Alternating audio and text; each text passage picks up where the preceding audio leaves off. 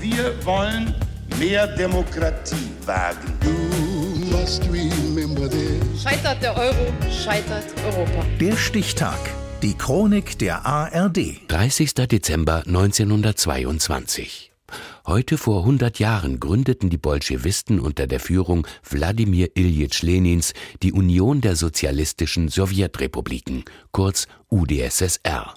Martin Busch. Die Auflösung der Sowjetunion sei die größte geopolitische Katastrophe des 20. Jahrhunderts, ist die Auffassung von Wladimir Putin.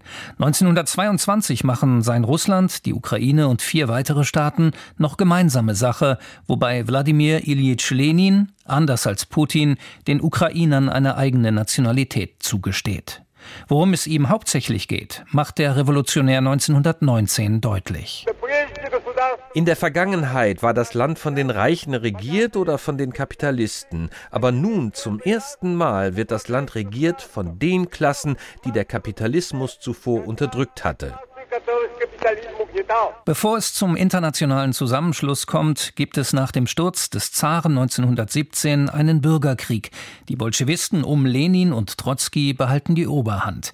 Neben Russland und der Ukraine vereinen sie Weißrussland, Georgien, Armenien und Aserbaidschan. Lenin ist 1922 allerdings schon sehr krank. Anders als er es sich gewünscht hat, setzt sich Josef Stalin im internen Machtkampf der KPDSU durch. Der Mann ist mit physischer Gewalt groß geworden. Millionen Menschen fallen seinem Misstrauen zum Opfer. Der paranoide Stalin führt die plan- und kommandowirtschaftliche Sowjetunion fast drei Jahrzehnte.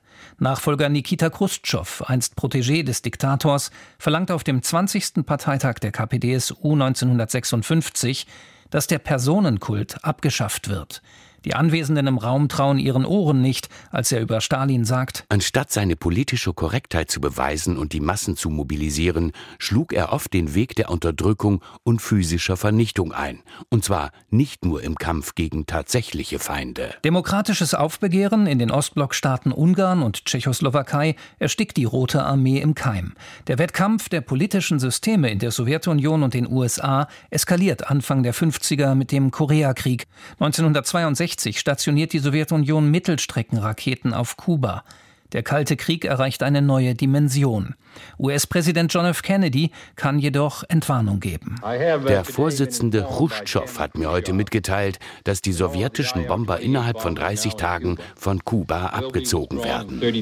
Rückblickend gilt die Ära Khrushchevs als Tauwetter. Er ist quasi der Passgeber für das Tor, das Michael Gorbatschow als Generalsekretär des Zentralkomitees in der zweiten Hälfte der 80er Jahre erzielen wird.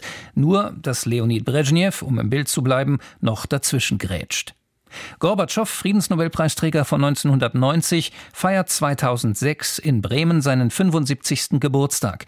Der ehemalige Bundesaußenminister Hans-Dietrich Genscher würdigt dort dessen Verdienste. In dieser Zeit gehörte Weitsicht, gehörte Verantwortung und vor allen Dingen sehr viel Mut dazu. Neues Denken, wie Michael Gorbatschow es nannte, dieses neue Denken nicht nur auszusprechen, sondern es durchzusetzen. Der eiserne Vorhang und die Berliner Mauer sind gefallen.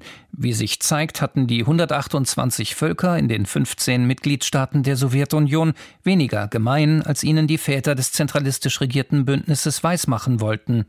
1991 entscheidet der Kongress der Volksdeputierten, die UdSSR, dieses geografische Konstrukt, das sich in West-Ost-Richtung vom Schwarzen Meer und der Ostsee bis zum Pazifischen Ozean erstreckt, aufzulösen.